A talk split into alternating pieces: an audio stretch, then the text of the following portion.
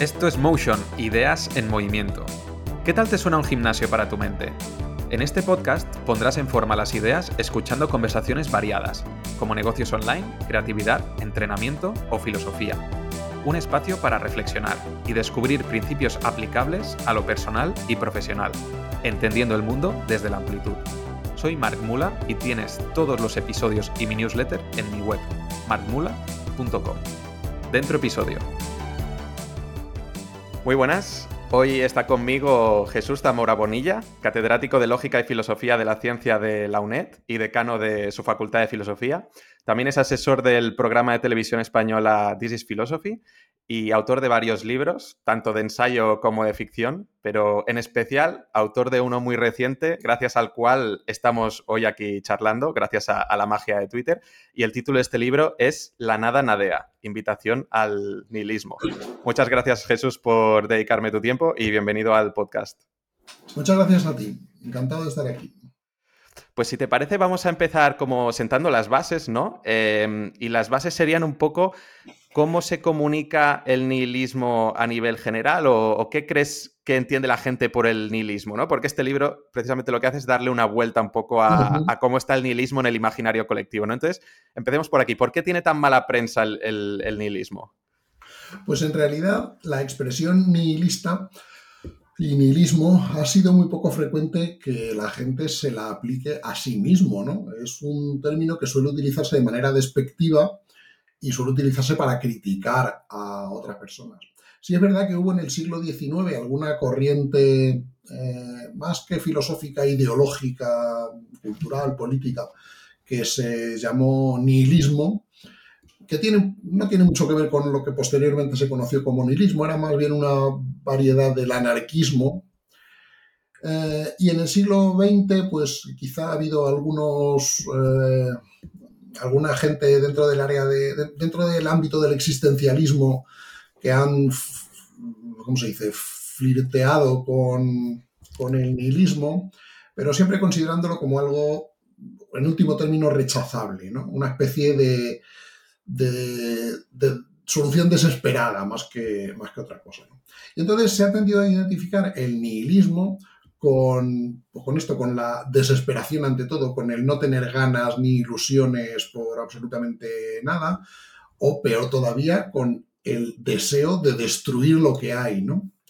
Pero en realidad el, el nihilismo, yo creo que entendido de manera un poco más literal, simplemente consiste en la tesis de que la vida no tiene ningún propósito. Esto naturalmente es, mm, puede ser considerado como algo malo si pensamos que la vida tiene que tener un propósito. Pero si consideramos que la vida no solo no tiene un propósito, sino que no tiene por qué tenerlo y no es razonable esperar que lo tenga, pues no pasa nada, no tiene nada de malo. Vamos, no sé, por ejemplo, los, los satélites de Júpiter no tienen ningún propósito, no están ahí por algún propósito y eso no hace que, sean algo criticable o algo por el estilo, ¿no? Entonces, afirmar que la vida no tiene ningún propósito, pues es una tesis filosófica que yo creo que es lo que tenemos que identificar literalmente con el nihilismo, que es bastante razonable. ¿no? Luego lo que pasa es que hay una larga discusión, a la que dedicaremos tiempo ahora, acerca de cuáles son las consecuencias que se siguen de aquí. ¿no? Pero en principio ya digo, el nihilismo es más bien una una especie de tesis descriptiva, ¿no?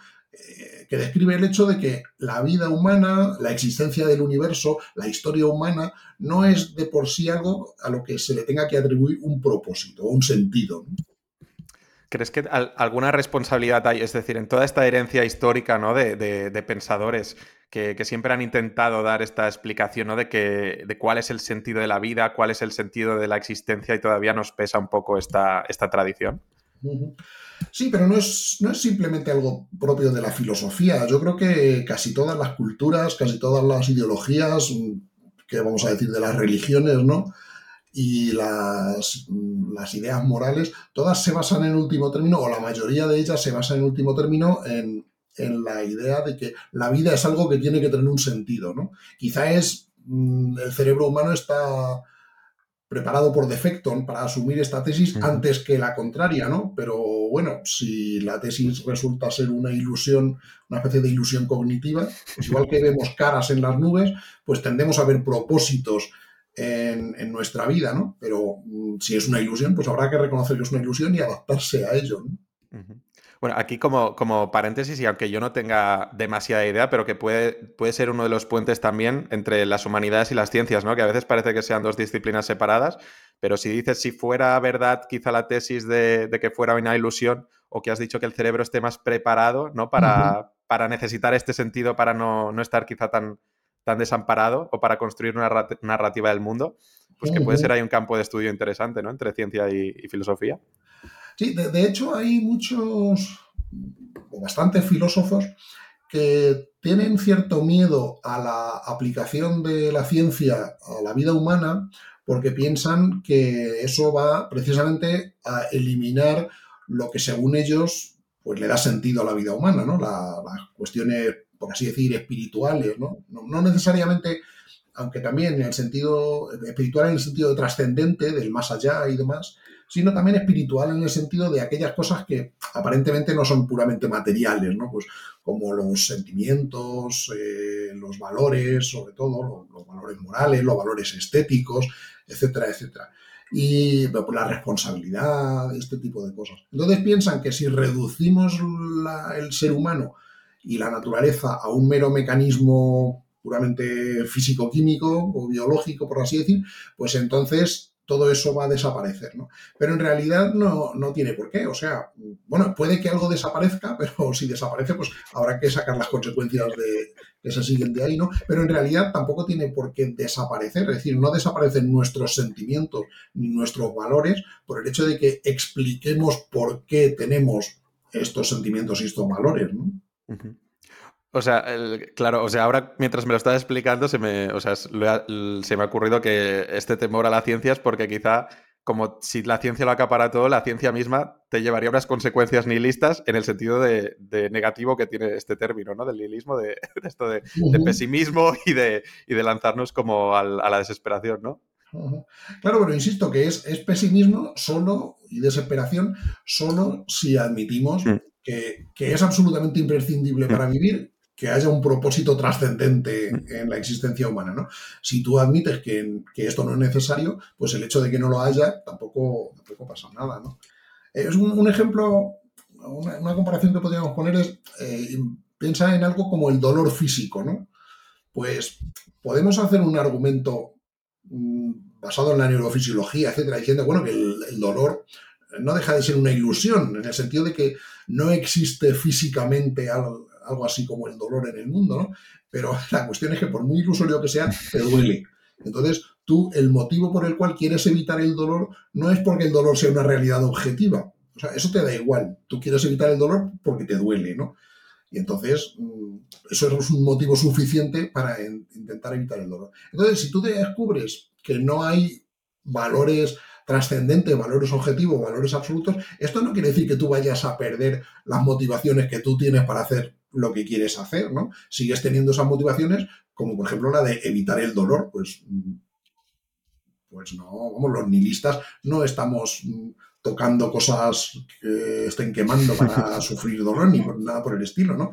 Eh, y de la misma manera, los nihilistas seguimos teniendo nuestras preferencias estéticas y nuestras preferencias y juicios morales, nuestras valoraciones morales, y entonces actuamos de acuerdo con nuestras valoraciones morales porque son nuestras valoraciones morales, no porque pensemos que tienen un fundamento objetivo, trascendente, absoluto, etc. Vale, entonces, ¿cuál sería, digamos, la, tesis o la, defensa que tú haces de, este nihilismo sin, este, sin nuestros prejuicios, sin esta mala fama, ¿no? Que, dices que, normalmente se ha descrito por, por cómo lo han descrito sus detractores? ¿Cuál sería la esencia del, nihilismo como una filosofía que vale la pena ser seguida, ¿no? Tal y como la describes. Pues lo que argumento en el libro, en, la primera parte, digamos que está dedicada a lo que llamo los, eh, el camino hacia el nihilismo, si no recuerdo mal. Eh, pues hay sobre todo tres, tres vías ¿no? que, que, parece conducirnos de manera, yo creo que bastante inevitable. ¿no? Una es toda la tradición escéptica en, filosofía, ¿no? Pues el hecho de que mm, este tipo de afirmaciones absolutas sobre la realidad son imposibles de demostrar. Entonces, no hay ninguna razón para aceptarlas. Esa es una, digamos, la, tradición escéptica. Otra es la tradición positivista, ¿no?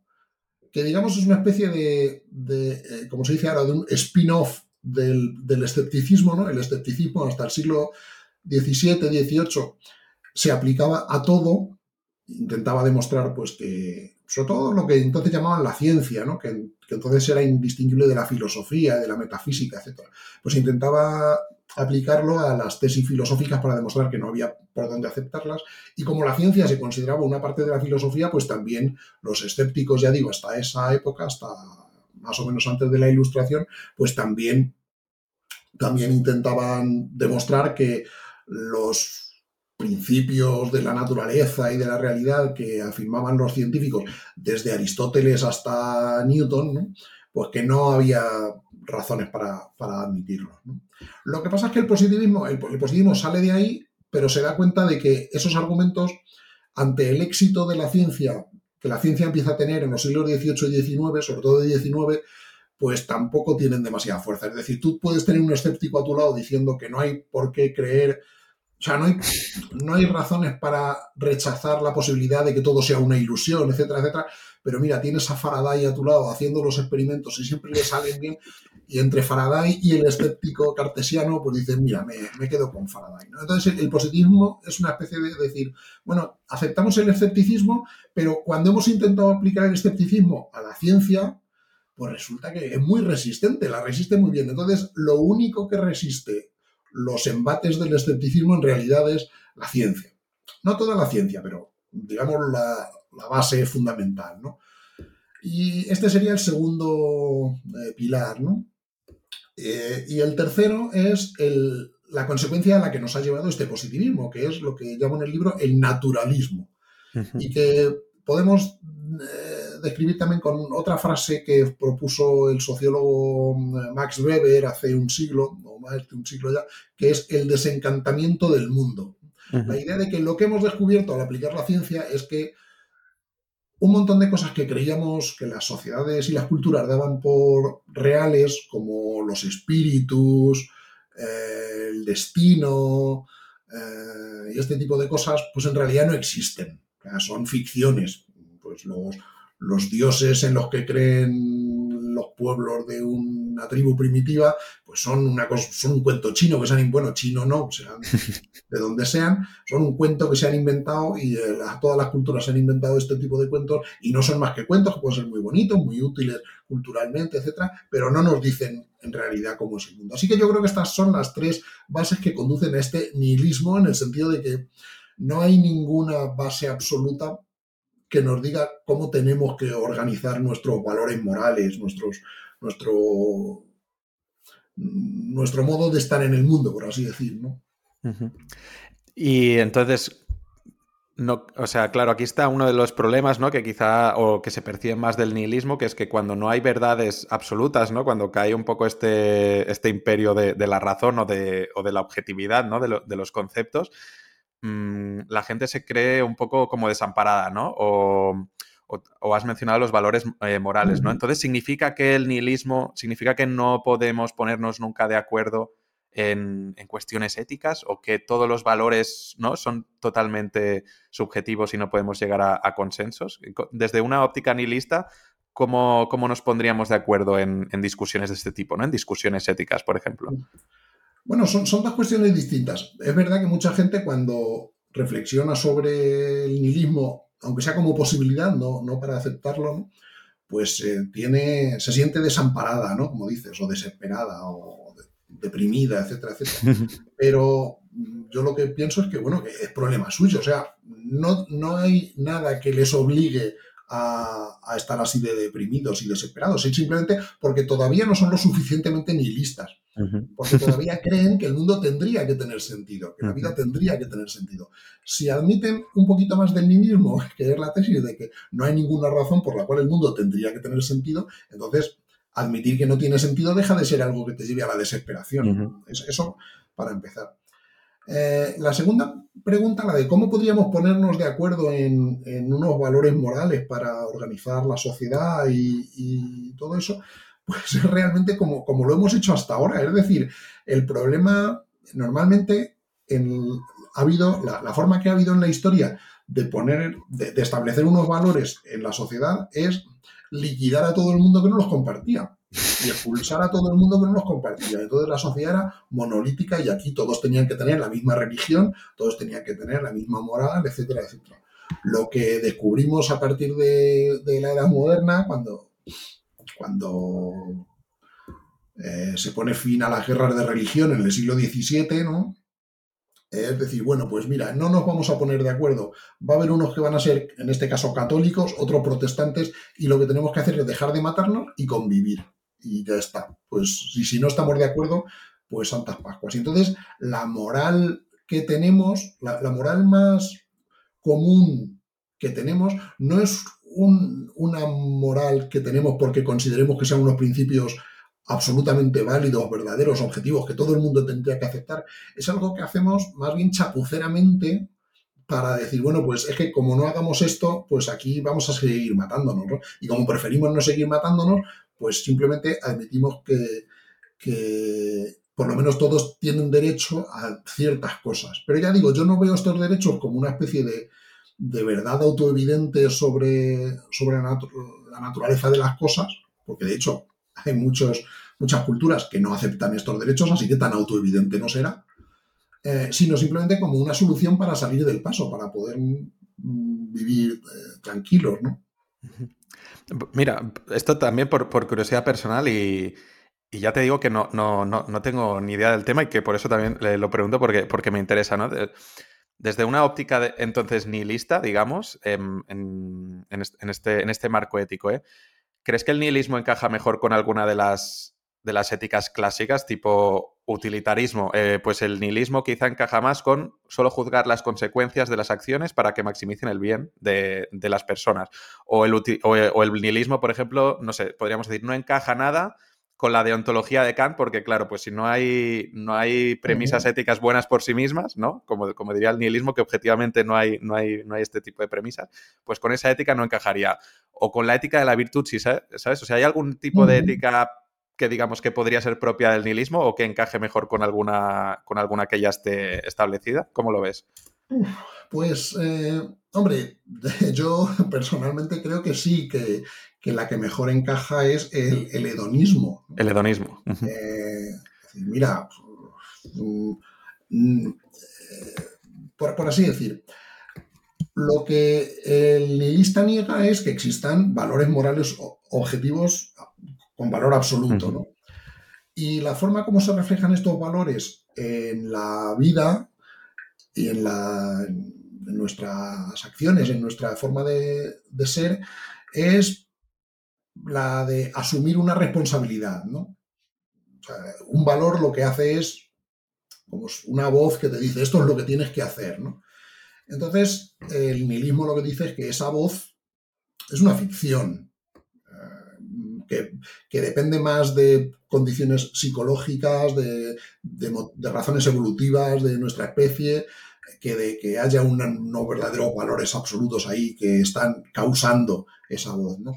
Entonces, esta, digamos, este sentido del deber que, es el que está en la base de la mayoría de las teorías éticas, la única teoría ética que prescinde de él, yo creo que es el hedonismo, ¿no? Decir, mira, ah, en realidad mm, lo más importante es no sufrir demasiado, eh, pasarlo lo mejor posible y responsabilizarte con medida.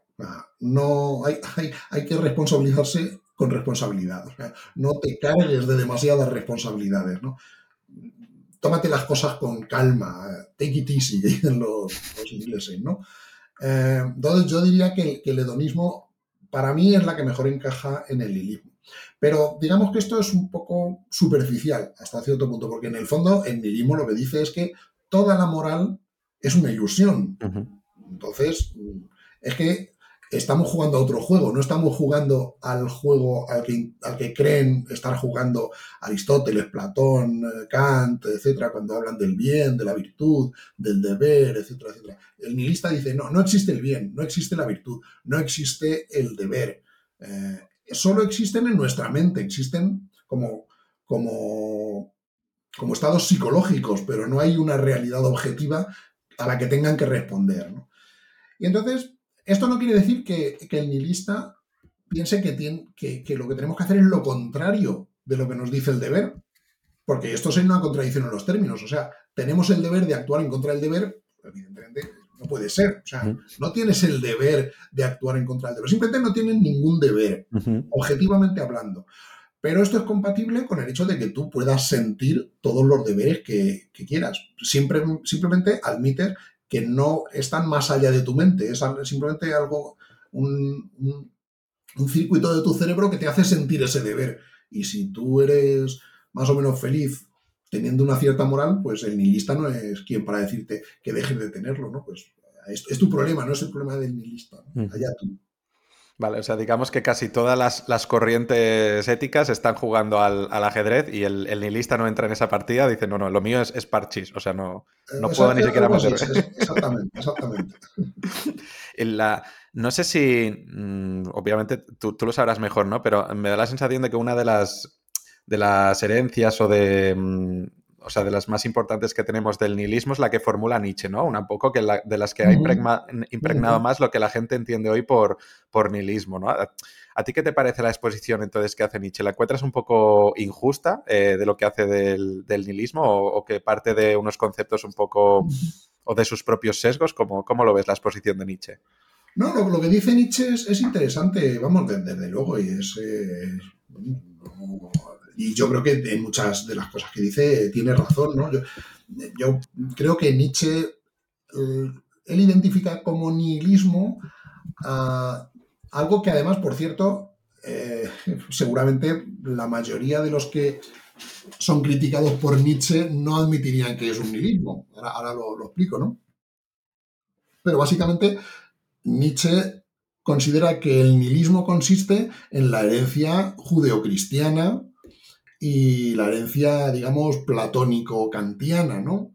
Judeocristiana en el sentido de pensar que el, el, mandamiento, el mandamiento moral más importante es el del amor y el respeto al débil, y, el, y la tradición platónico-kantiana por la idea de que eh, la racionalidad y el, y, lo que podemos descubrir mediante la razón es más real que lo que descubrimos vitalmente por los sentidos.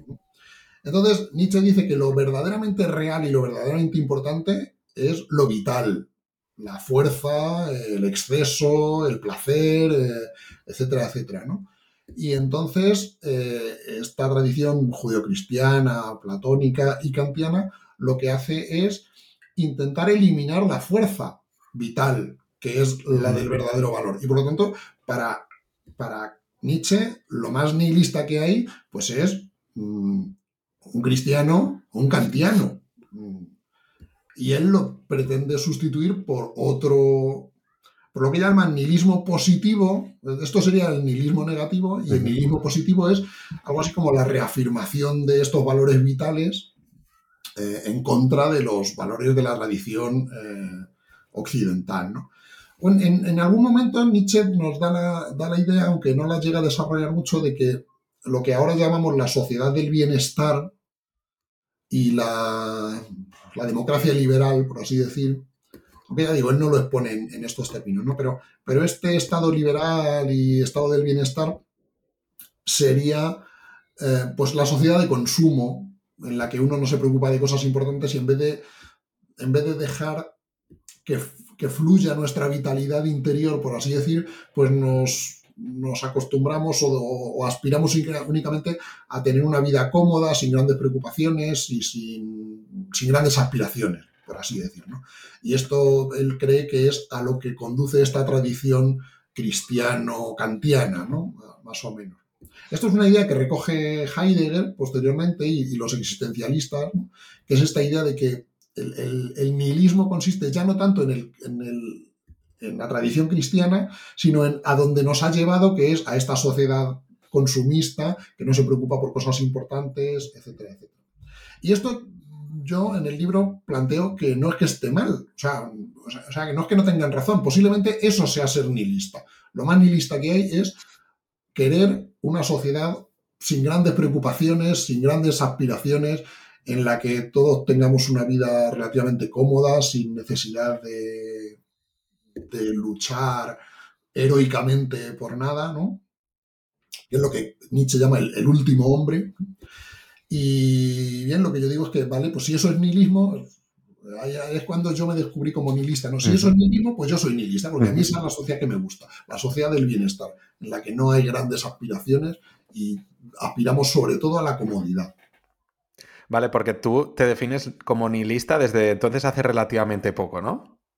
Sí, exacto, exacto, porque o sea, yo nunca me había considerado mm. nihilista, porque claro, como nihilismo y nihilista son, son insultos, pues a nadie le gusta que le insulten, ¿no?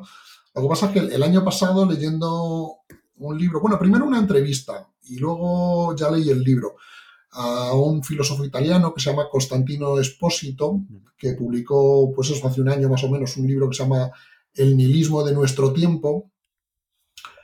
Y yo empecé a leerlo y él decía algo así como, pues es que el, nihilismo nos, nos asola, ¿no? Eh, somos fumadores pasivos de nihilismo, el nihilismo está a nuestro alrededor y, hagamos lo que hagamos, siempre caemos en el nihilismo. Y yo lo leía y digo, pues, pues muy bien, pues estupendo. O sea, ahí es donde a mí me gusta caer. Pues resulta que sí, que soy, que soy nihilista. Y luego, como al, al, pensar esto, caí en la cuenta de que mi cuenta de Twitter se llama La Nada Nadea. Digo, pues hombre, una defensa del nihilismo tendría que tener este título, ¿no? Lo de la nada nadea, que siquiera ahora hablamos un poco más del, concepto este. Oye, ¿no, no, ¿no será entonces que había determinismo ahí o qué? Sí, o sea, yo también soy determinista, ¿no? Y pienso, o sea, no, es que crea que todo está determinado, porque en el mundo suceden eh, eventos aleatorios, ¿no? Hay eventos cuánticos que no está determinado que vayan a ser de una manera u otra, ¿no? Pero, pero no podemos, precisamente porque son aleatorios, no podemos hacer que ocurran de una manera o de otra. Así que, en el fondo, si las cosas que pasan en nuestro cerebro están gobernadas por la física clásica, pues es todo un reloj que nos determina absolutamente hacer lo que hacemos. Y si están gobernados por la física cuántica, pues ese reloj de vez en cuando tiene saltos aleatorios en los que no podemos intervenir, con lo cual tampoco somos libres para que haya pasado una cosa u otra. Ok, entonces tu aceptación, digamos, personal de, la etiqueta o de la filosofía nihilista no, no pasó por ningún tipo de crisis existencial, sino más bien por, las lecturas. Ah, pues sí, esto es, esto es lo que me gusta, esto es lo que me pega, con esto me identifico, pues soy nihilista. Sí, sí, exacto, exacto. No, quiere decir que, no haya, que yo no haya tenido experiencias negativas en la vida ni cosas así. También es verdad que por, por mi carácter, pues soy un poco más tendente al buen humor que a esta sensación de que parece que es más propia de un filósofo, ¿no? la seriedad, la profundidad, eh, incluso esta especie de desesperación, ¿no? No, yo tiendo a ser una persona más alegre, chistosa. Pero claro, eh, quienes critican el nihilismo, esto lo ven como una actitud muy nihilista, o sea, más nihilista todavía. O sea, los nihilistas somos pues eso, los que no nos preocupamos demasiado por las cosas. Y la, idea de, escribir este libro, entonces, ¿cómo surgió? es decir, ¿por qué, aunque, o sea, imagino, tú tienes un campo muy amplio de, intereses y aunque admitieras, pues, que, te considerabas nihilista, pero ¿cómo surgió la, idea o la convicción? Venga, pues voy a escribir un libro del nihilismo para divulgar o para difundir lo que es el verdadero, entre comillas, nihilismo y no lo que se está entendiendo por, esta filosofía que tiene tan mala fama. Sí, pues, eh, como he dicho, fue una, inspiración leyendo el libro de, mm. de Espósito. dije, ah, pues mira, o sea, lo, visualicé, digo, un libro que se titule La nada nadie y que defienda el nihilismo. Vale. Así tal cual. Entonces, pues una especie de historia de las corrientes que conducen al nihilismo, que es la primera parte del libro, y otra, digamos, las consecuencias a las que nos lleva el nihilismo, que es la segunda parte. Y mm, este libro, digamos, lo has escrito con, con la pretensión o sea, obviamente, ¿no? De eliminar prejuicios, de presentarlo como una buena filosofía de vida, pero entre comillas, con la esperanza, con también la pretensión de, que, es, de que el nihilismo cale en, la sociedad o que se vayan popularizando las ideas del nihilismo? Hombre, yo creo que todo, cualquier persona que escribe un libro tiene, tiene la intención, o por lo más, más que la intención, la esperanza de que el libro se lo lean muchas personas, y a muchas les guste, y es más, que se convierta en un clásico, que quiere decir que nadie lo lee, pero todo el mundo sabe de qué va. Y Muy citado. tiene alguna idea al respecto, ¿no? Y entonces, pues claro, claro, por supuesto, uno siempre tiene ese prurito. Eso sí, lo que pasa es que ya tengo una edad y unos cuantos libros a mis espaldas y sé que es muy difícil que un libro mío lo vayan a leer más de 200, 300 personas y esto no creo que vaya a cambiar el mundo. Pero bueno, pues, si, no, si uno no lo intenta tampoco, nunca, nunca pasa, claro. Bueno, sentar las bases, ¿no? Porque no, no sé si se había publicado un libro así en, en España y al menos, pues, oye, pues hay, hay, hay, personas que crean material original y luego otras personas que lo divulgan y luego, pues, pues se va se va esparciendo. No sé quién, hubiera dicho que, que, el estoicismo se iba a poner de moda así en, en, redes sociales. Se puede debatir o no de si es estoicismo real o no, pero que está de moda ahora y que es muy popular es indudable, ¿no? Sí, no, pues yo aspiro a que en algún momento se ponga de moda el nihilismo y que me pille a mí lo suficientemente joven para disfrutarlo todavía. Porque por Marco Aurelio ya, pues le da un poco igual. Sí, sí. Em, y la segunda parte a la que haces mención del libro, ¿no? De las consecuencias a las que nos lleva el, nihilismo, ¿en qué, ¿en qué, se enfocaría? Pues ahí distingo cuatro, uh, cuatro consecuencias principales o mm. cuatro, digamos, las cuatro tesis fundamentales del nihilismo. ¿no? La primera sería el ateísmo, que es, digamos, la forma más, más antigua del nihilismo. ¿no? De hecho, eh, lo que hoy se critica como nihilismo hasta el siglo XIX y parte del XX, sobre todo la gente lo habría criticado como ateísmo. ¿no? Y de hecho en muchas partes del mundo pues sigue, sigue ocurriendo así. O sea, se dice una persona que no cree en Dios no puede tener una noción del bien y el mal, no puede ser una persona responsable, no, no podemos fiarnos de ella. En algunos países sería impensable que un ateo, por ejemplo, se presentara o, tuviera muchos votos en una elección a, presidente, ¿no? Por ejemplo. Eh, de hecho, en, algunos países todavía está prohibido el, ateísmo, porque se piensa eso, que, que el ser ateo es es no, solo negar los principios en los que se basa la sociedad, sino atacarlos e intentar, estás como impelido a, destruir la sociedad. Y esto es lo que se piensa actualmente del, cuando se le critica a alguien como nihilista, pues más o menos viene a ser esto. Entonces, el, primer el primer elemento básico del nihilismo, pues sería, el primer fundamento sería este, ¿no? El, el ateísmo, ¿no? Pues que no hay valores absolutos, en primer lugar, porque no hay una divinidad, una realidad trascendente que nos imponga estos valores absolutos. permíteme hacer un paréntesis porque bueno, tengo una, pequeña anécdota de esto y es que em, yo, estuve en tiempo viajando por el sudeste asiático y, cuando fui ahí me recomendaron que siempre, yo soy ateo, ¿vale? Pero me recomendaron que siempre me identificara como cristiano, precisamente para no tener problemas de, este tipo. Y me acuerdo que una vez en Malasia, que es un país musulmán del sudeste asiático, se me acercó una chica con un micrófono porque estaba haciendo entrevistas a turistas y les preguntaba que qué sabían del Islam, ¿no? Y bueno, pues la, entrevista pues, pues fue muy, muy larga, pero yo en ese momento le dije que era cristiano y luego me pidió el email y nos estuvimos intercambiando unos correos y yo ahí le, confesé que era ateo, ¿no? Y luego ella me, dijo que era muy interesante porque era el primer ateo que conocía en su vida y debía ser una, chica de 20, de veintipocos años y tenía un montón de curiosidad por, porque precisamente me decía eso, oye, pues, ¿cuáles son tus valores? Sin, porque una cosa es que, claro, que seas cristiano, una religión diferente a la mía, pero la otra es que no creas en ningún dios y, cómo puedes tener valores, ¿no? Y como que le, explotaba la cabeza. Y nada, solo quería decir eso. Sí, sí, pues eh, justo. Es, pues esa actitud también tiene ahora mismo mucha gente hacia el nihilismo. O sea, si eres, nihilismo, si eres nihilista es que no tienes valores, pues no, no por qué. Pero bueno, más, más adelante, pues hoy sería el tercer fundamento. ¿no? El segundo es lo que hemos hablado antes sobre el determinismo, o sea, la negación del libre albedrío, que digamos esto es un ataque eh, por mi parte, hacia el existencialismo. El, existencialismo, digamos, da el paso recorre la mitad del camino hacia el nihilismo, negando que existan valores absolutos, y, acepta que la vida no tiene sentido, pero eh, dice, pero la vida tiene que tener sentido. Y entonces, como la vida no tiene sentido, se lo tenemos que dar nosotros. Entonces, nuestra tarea en la vida es encontrar un sentido o crear un sentido eh, para la vida. ¿Y cómo hacemos esto? Pues gracias a la libertad. El, ser humano no está determinado por las circunstancias a actuar de una manera o de otra, sino que elige su propio camino. Entonces, esta libertad, al, ejercer esta libertad, es cuando decimos, bueno, pues hemos creado un sentido, porque hemos dicho que el propósito de nuestra vida va a ser este, y, y, eso procede, ya digo, de nuestra libertad. Entonces, negar el libre albedrío, pues simplemente dice que tan ficticio como la creencia en Dios, o en, los dioses, o en el más allá, en la reencarnación, o en este tipo de cosas, tan ficticio como creer eso es creer en el libre albedrío. el libre albedrío es una cosa absolutamente incompatible con las leyes de la física.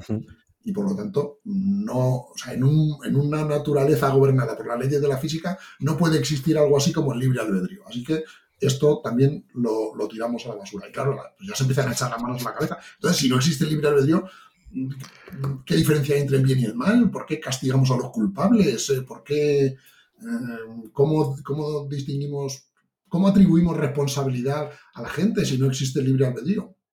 Y yo digo, ah, bueno, es vuestro problema. O sea, la cuestión es que no existe. Pues ahora inventaros cómo salir de, esta situación. O sea, si doy una pista. Y es, eh, pensemos en, lo importante, eh, que es el fútbol. Eh, imaginémonos que no existe el libre albedrío. Y estamos pensando en el fútbol.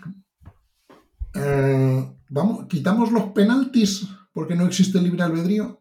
Pues vaya tontería. O sea, aunque no exista el libre albedrío, el fútbol tiene su gracia porque existe la regla de los penaltis, ¿no? Pues si se comete una falta. Ah, bueno, pero es que entonces, ¿cómo distinguen las faltas voluntarias de las involuntarias? Ah, bueno, pero es que el negar el libre albedrío no niega que exista una diferencia entre lo voluntario y lo involuntario. O sea, si yo levanto la mano y la muevo así, esto es voluntario si late, cuando late mi corazón no es voluntario, es involuntario. son dos fenómenos eh, fisiológicos y neurológicos completamente distintos, los voluntarios y los involuntarios. El, determinismo no niega que existan elecciones voluntarias. Lo que niega es que podrían haber sido de manera distinta a como fueron. O sea, no niega que el, defensa ha cometido voluntariamente, ha dado con la mano al balón voluntariamente. Lo que niega es que tuviera la posibilidad de no hacerlo, pero, pero ya que lo ha hecho voluntariamente, pues tiene sentido aplicar la regla del penalti. Bueno, pues es penalti y pitamos penalti y ya está, ¿no? Es decir, eh, tú has levantado ahora la mano de manera voluntaria, pero todos los acontecimientos que han ocurrido en tu vida y en la mía nos han llevado hasta este momento y no podía ocurrir otra cosa que tú no levantaras la mano en el minuto 37 de la conversación. Eso sería determinismo. Eso, o bien, eso digamos es la versión completamente determinista. ¿no? La versión que admite un papel para el indeterminismo es que quizá al decidir yo levantar la mano o no levantarla, quizá hay una molécula en mi cerebro que tiene un átomo que está en un estado cuántico que salta eh, aleatoriamente a otro estado y eso hace que se desencadene una cadena de, eh, de corrientes eléctricas en mis neuronas que me hace levantar la mano. Pero claro, yo no puedo hacer voluntariamente que ese átomo pase de un estado a otro porque precisamente es aleatorio, no depende de nada que suceda a su, alrededor. Así que no podemos evitar que pase lo que pase, que pase lo que pase, incluyendo nuestras propias acciones. Vale. Entonces, por ejemplo, también es que el, tema este de, la responsabilidad, pues como que es muy jugoso siempre pensarlo, ¿no? Pero entonces sería, em, o sea, las personas no tienen libre albedrío para, en, en el fondo no lo tienen, pero como tiene la ilusión, ¿no? Porque has, dicho que es una ilusión o una construcción, como, como es una ilusión de tenerlo, pues esta ilusión es suficiente para establecer este tipo de, causas y consecuencias, al menos a nivel jurídico o a nivel ético, ¿no? Estamos actuando con la ilusión de ser libres, aunque en el fondo no lo seamos. Sí, sí, exactamente. Vale. Pero, bueno, eh, no, tiene por qué ser necesariamente una ilusión. Es decir, una vez que tú mm, aceptas que las cosas son inevitables, eh, no por eso, o sea, piensas que puedes hacer A o puedes hacer B, pero puedes admitir que solo lo piensas en el sentido de que es concebible, te puedes imaginar a ti mismo haciendo A o haciendo B, o sea, pues irte de vacaciones a la playa o a la montaña, ¿no? Tú te imaginas a ti mismo y con eso es suficiente. No es necesario pensar que los procesos causales que ocurren en tu mente, en tu cerebro, mm, dejan abierta la posibilidad de que tomes una decisión diferente de la que vayas a tomar. Pero bueno, es un poquito complicado quizá. Vale, entonces tenemos ateísmo, em, determinismo, materialismo también, ¿y el último? Bueno, el materialismo, cuando he hablado antes sobre el, este sería el, tercero, yo le pongo en cuarto lugar, pero bueno, es, ah, lo de menos. Es, cuando he hablado del consumismo, de la sociedad de consumo y demás, el último hombre de Nietzsche, pues es este, eh, es, es, materialismo en este sentido, cuando no en el sentido de decir todo, todo es material y no existe lo espiritual, eh, en el sentido de Demócrito, digamos, pues solo existen los átomos y, ya está, eh, sino material en un sentido un poco más peyorativo, si queremos todavía, ¿no? Pues mira qué materialista eres que solo piensas en el dinero, ¿no? Es un poco curioso porque el dinero, no, no, hay nada más inmaterial que el dinero, ¿no? Y ahora con las tarjetas de crédito y demás, pues el dinero no es algo así físicamente tangible, ¿no? Pero bueno, que aceptemos materialista como sinónimo de, que solo nos interesa el dinero. ¿no? Y bueno, esa, sería la principal consecuencia, yo creo, a la que llega el nihilismo y posiblemente lo que más temen los críticos del nihilismo, porque dicen es que si aceptamos el nihilismo vamos a terminar aceptando el materialismo. Entonces vamos a perder todo lo espiritual y todo lo que le da sentido a la vida y todo lo que, pues, eh, todo lo que tiene que ver con los valores, ¿no? Eh, lo que dice el nihilista es que, bueno, mm, ser materialista no necesariamente quiere decir que seas egoísta. Tú puedes ser, mm, puedes querer el bien para los demás, puedes querer la justicia, puedes, puedes desear eh, lo, único que no hay una base objetiva por la cual tengan la obligación de desearlo, ¿no? Pero, pero tampoco hay una obligación objetiva de que desees lo contrario. Simplemente cada cual tiene los valores que tiene y si tú tienes los valores que dicen que es mejor una sociedad justa que una sociedad injusta, es mejor la igualdad que una desigualdad extrema, etcétera, etcétera, pues el materialista lo que dice es, fíjate, cuando quieres que todos seamos iguales, cuando quieres que la sociedad, que la economía sea justa, pues básicamente lo que quieres es que la gente tenga bienestar material parecido. no quieres que, dice, bueno, pues este que, es, que viva en la pobreza más absoluta, pero bueno, que sea feliz eh, con otras cosas, ¿no? Pero que nada, de, dinero prácticamente nada, ni, ni servicios públicos ni nada, pero es que, que, se busque otras formas de ser feliz. No, no, no. El, el, quien busca la justicia desde el nihilismo materialista lo que quiere es pues un bienestar material para todo el mundo. Pero tampoco estamos obligados los nihilistas a rechazar lo que se considera valores espirituales, pues como, eh, qué sé yo, la belleza, el amor, la, eh, la tranquilidad mental, etcétera, etcétera, ¿no? Lo único es que para nosotros eso también es material, es simplemente, o sea, el amor es pues, un determinado fenómeno neurológico que les ocurre a los mamíferos, ¿no? Bueno, a, los animales, básicamente, ¿no? Es, no es, no es, algo inmaterial, no es algo espiritual, es algo plenamente material. La las experiencias estéticas, pues igual, son una forma en la que funciona nuestro cerebro, una forma tan material como, como cualquier otra, ¿no? E incluso por volver al fútbol, yo el fútbol es un ejemplo que pongo muy, muy a menudo, ¿no? Eh, mm, dice, bueno, es que el, eh, el, que lo reduce todo a lo biológico, pues piensa que los, humanos son, son como animales, ¿no? Eh, bueno, primero, los humanos, claro que son animales, ¿qué van a ser? O sea, no son, no son coches, son, son animales, somos animales, ¿no?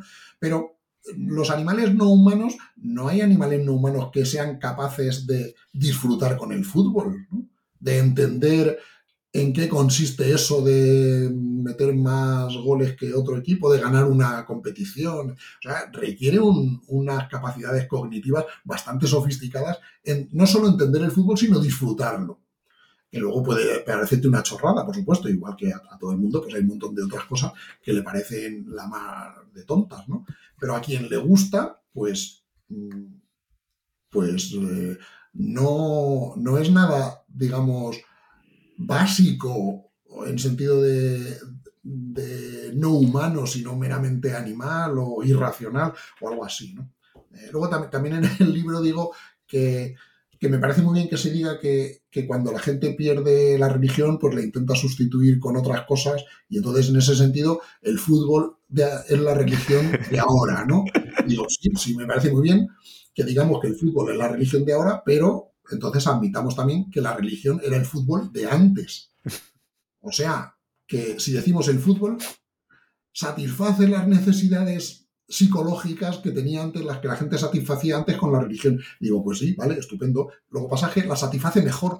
Mm, la religión posiblemente dejaba mucho que desear en este sentido en comparación con el fútbol. ¿no? Bueno, y ahora estoy con el Barça Gate hundido, o sea que estoy en, una crisis de fe. Ah, bueno, pues espero que, espero que esta noche estés más fundido todavía. Yo, yo soy más bien blanco. A ver, a ver. Bueno, cuando, cuando se publique este podcast ya habrá pasado el partido, así que, sí, podré, poner una nota en el episodio a ver, a ver qué ha pasado, a ver qué tiene la crisis de fe. Em, y de, de todas estas consecuencias, ¿te parece que hay alguna más más difícil de, aceptar. En plan, bueno, pues el, rechazo a, la figura de Dios, ¿no? El, tema del ateísmo.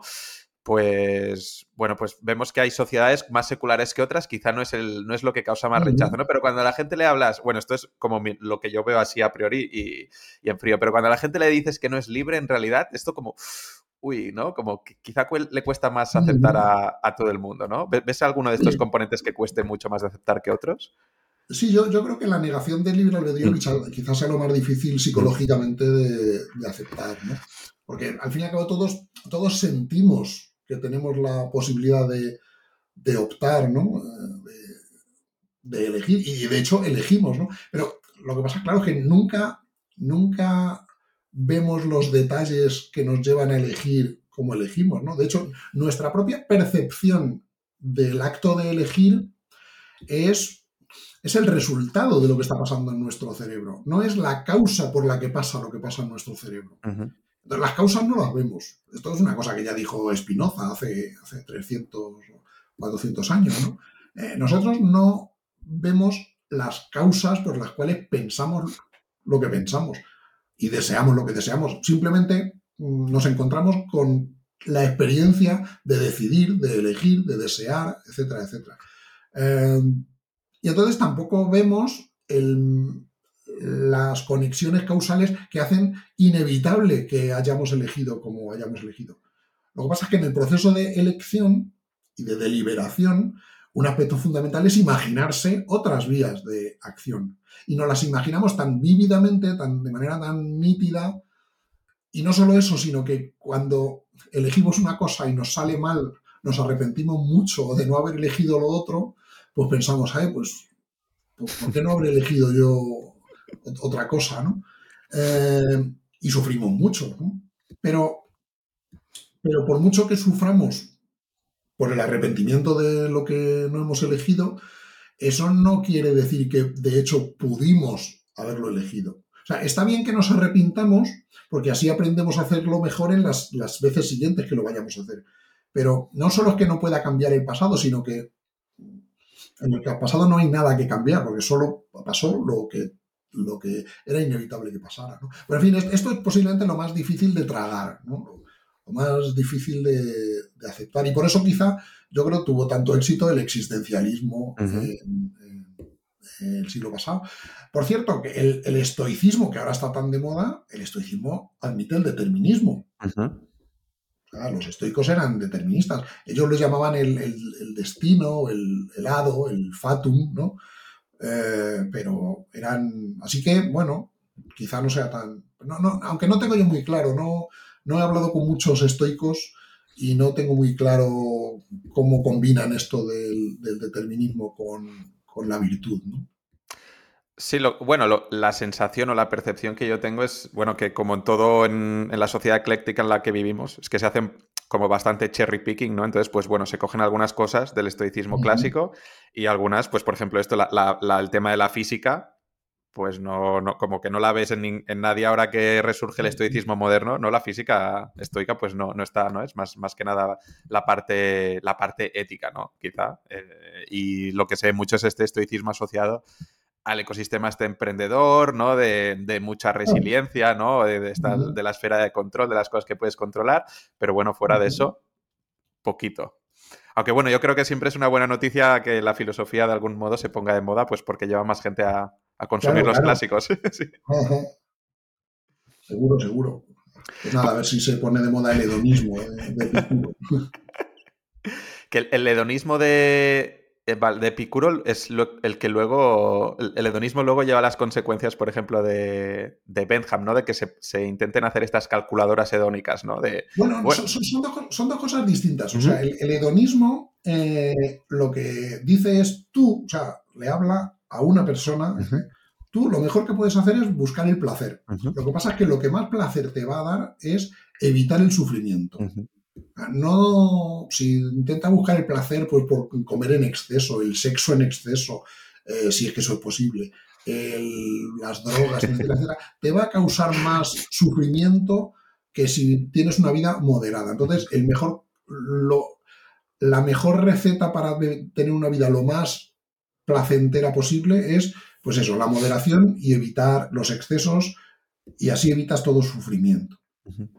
El, utilitarismo de, Bentham y Mill, en cambio, en realidad es completamente distinto, porque es una teoría moral más bien de tipo cristiano. De, no es.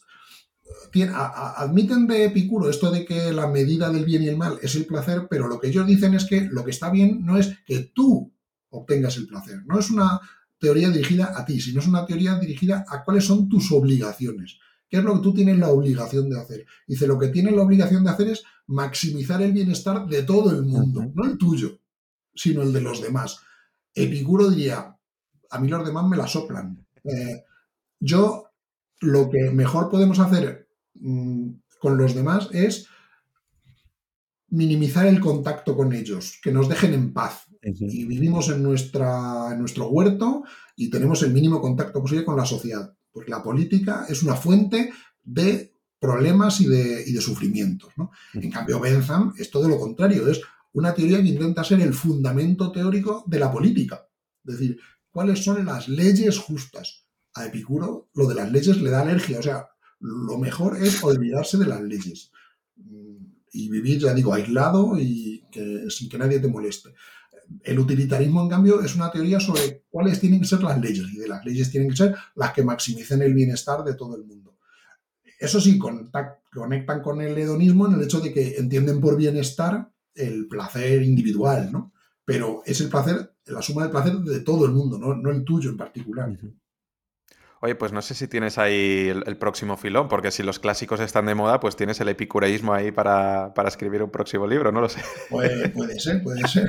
Pasa que Epicuro, bueno, sí, posiblemente sería el más nihilista, bueno, el más nihilista quizá, eh, la corriente más nihilista de la filosofía antigua eran los cínicos, que antes no, no lo he mencionado, ¿no?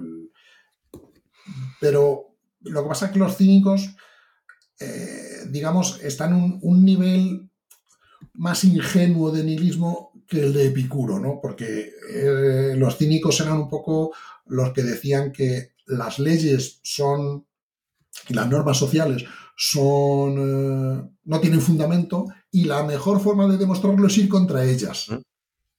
Lo que dirían los epicureos es decir, pero ¿y a ti qué te importa ir contra ellas o a favor? O sea, olvídate de ellas. No, no son tu problema las leyes, no tienes por qué mostrar que están mal, simplemente pues que traten de las leyes quienes quieran tratar de las leyes. Nosotros no nos olvidamos de ellas, no, no es nuestro, nuestro problema. Oye, y tú que estás como decano de la Facultad de, Filosofía de la UNED, Mm, ¿Tú sientes que la filosofía se está poniendo más de moda o que hay, yo que sé, que, mm, últimamente hay más filósofos pues, en medios de comunicación o que hay, hay, más referentes últimamente de, filósofos aquí en, España? ¿O crees que es un poco, bueno, una cosa que se dice pero en realidad no, está de moda? ¿Cómo lo percibes tú? No, no, vamos, no, lo percibo muy tangiblemente. O sea, sobre todo el, año de la pandemia, el, el curso 2021 subió la matrícula en la carrera de filosofía un 30%. En la UNED pasamos como de 1.000 a 1.300 estudiantes en primero. O sea que subió un montón. Luego el, 21-22 subió todo un poquito. Este año ya ha bajado un poco porque ya la gente no tiene tanto tiempo para estudiar porque tienen trabajo. En la pandemia pues no había muchas más cosas que hacer. Pero, pero no es, pero no es solo que, la gente tuviera más tiempo para estudiar entonces y, se dedicaran a ir a la universidad más que antes, que pasó en casi todas las carreras, pero es que en filosofía pasó muchísimo. O sea, mientras que las otras carreras a lo mejor subieron un 10%, ya digo, filosofía subió un 30%. Así que sí. También es verdad que cuando hace una década, cuando surgió toda la polémica con la ley BERT en educación, eh, que disminuyeron las horas de filosofía y de ética en, el bachillerato y en la ESO, pues hubo tal revuelo que también eso provocó un aumento del interés por la filosofía y entonces ya empezó a subir.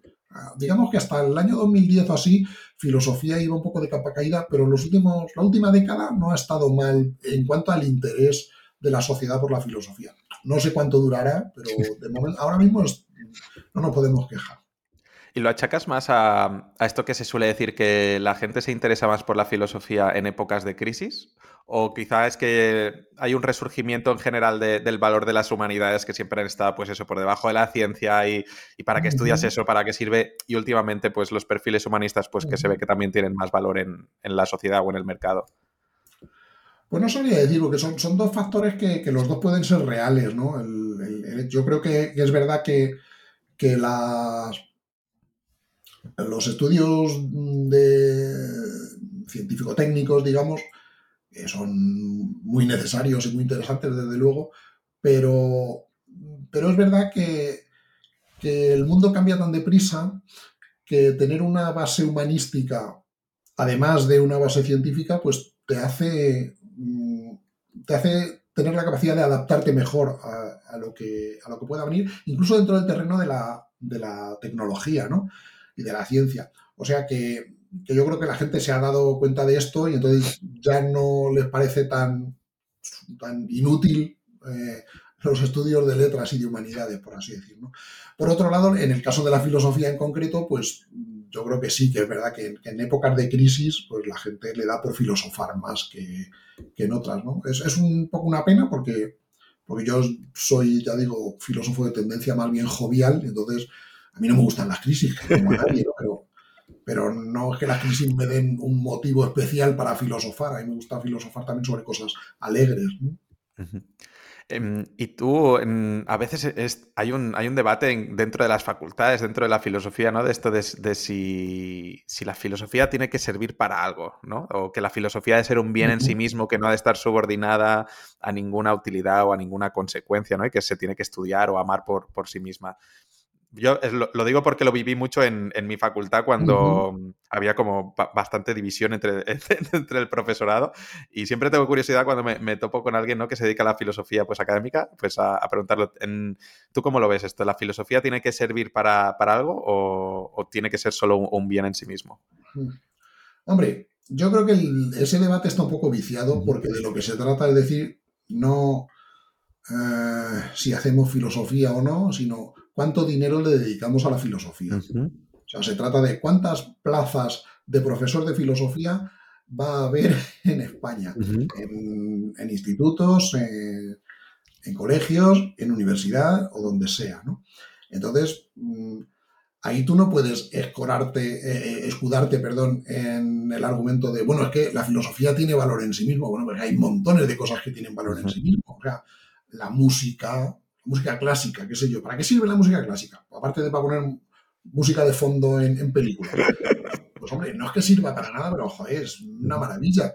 Entonces podríamos decir, vale, pues que haya tantos profesores y se dediquen tantas horas de estudio a la música clásica como a la filosofía. Y o sea, quitamos la filosofía y lo sustituimos por profesores de música, que, son dos cosas que, tienen valor en sí mismas. Y no, no, no, no, es que, bueno, entonces, si dices que no, tienes que decir por qué es mejor. O sea, no tienes que, no puedes decir simplemente que tiene valor en sí mismo, tienes que decir por qué tiene más valor que las otras cosas que podrías hacer con ese dinero en vez de dedicarlas a crear plazas de filosofía, ¿no? Vale. claro, bueno, no sé si por el otro lado te, te dirían, ¿no? Porque has dicho que el, debate está viciado, entonces no sé si pues también la, los que defienden que la filosofía tiene, tiene que ser instrumental o utilitaria, pues bueno, porque así recibiremos más dinero y habrá más plazas, ¿no? Y si nos adaptamos más al mercado, pues pues en general pues estaremos más... pero, no, pero no tiene por qué ser el mercado, o sea, esto lo podemos pensar en una en un régimen completamente socialista, por ejemplo, y dictatorial, en el que todo lo, lo determina el ministerio correspondiente, y dice, pues va a haber tantas plazas de filosofía. El caso es que se va a discutir, bueno, ¿y por qué gastar los recursos en eso en vez de en otra cosa? Entonces, tú tienes que demostrar por qué eso merece la pena más que otra cosa. Y entonces, yo creo que es inevitable eh, decir, ¿Para qué sirve? Por lo menos en el sentido de, de qué, nos proporciona que otras cosas nos las proporcionan menos. Y, por supuesto yo creo que es muy útil en este, en este sentido y nos proporciona muchas cosas, claro. Ahora en lo que has dicho de las reflexiones de, las humanidades con la tecnología, ¿no? Bueno, ahora uno de los temas también que está calentito, ¿no? En, la sociedad es el tema de las inteligencias artificiales generativas, ¿no? Y que algunos están diciendo que quizás estamos yendo muy rápido sin que haya tanta gente que le esté dedicando un espacio a reflexionar de hasta dónde nos, nos pueden estar llevando ¿no? estas inteligencias artificiales generativas. Si, bueno, pues si no, no le dedicamos tiempo a, pensar pues qué usos le podemos dar, qué usos perversos puede haber, ¿no? Qué, eh, qué consecuencias negativas podría tener todo esto en vez de, de liberarlo tan, tan alegremente, ¿no? Pues mm, ahí yo lamento no estar de acuerdo en ese planteamiento porque no tendríamos vida suficiente uno de nosotros para leernos todo lo que se escribe en un año sobre eso que dices que no nos dedicamos a hacer. Ah, hay miles de personas escribiendo y pensando y debatiendo sobre eso. O sea que no es que no les hagamos caso es otra cosa. Vale, entonces el, Pero, que, hay un montón de gente pensando sobre eso, eh, es verdad. Que el 90% de las cosas que piensen, a lo mejor no hay por dónde cogerlas, también, pero, pero es la única forma que tenemos de pensar. Eso nos va a pasar, nos dediquemos a lo que nos dediquemos. Será el, CEO de OpenAI, ¿no? que es el, el de ChatGPT, eh, se tiene que pasar más por, las facultades a, hacer más caso a los que están reflexionando sobre esto. Bueno, es que, es que yo pienso que seguramente lo hace. Seguramente lo hace de una manera o de otra. Bueno, pues con esta, con esta conclusión final, em, que en teoría no podría haber sido otra que, que esta. es inevitable. Pues oye, pues te agradezco un montón el, tiempo que, me has dedicado, Jesús. Em, pondré el, enlace del libro y de, tu cuenta de Twitter también en las notas del episodio. Para seguirte en, Twitter eres la nada nadea, ¿verdad? No sé cómo es, no sé si tu usuario también es arroba la nada nadea. El usuario es arroba jzamorabonilla. Vale. Y me parece que tenías, tienes un blog también, ¿no? ¿Verdad? Lo enlazaré también en las, notas del episodio. Sí, el blog es Escritos sobre gustos. Vale. Para que no digan que sobre gustos no hay nada escrito. Perfecto. Pues no sé, si quieres hacer alguna reflexión final. Darte, las gracias a ti por la oportunidad de hablar de todas estas cosas. No, pues. Lo, difundiremos, claro. Pues ha sido, ha sido un placer, Jesús. Muchas gracias y, y un abrazo. Gracias. Chao. Hasta luego.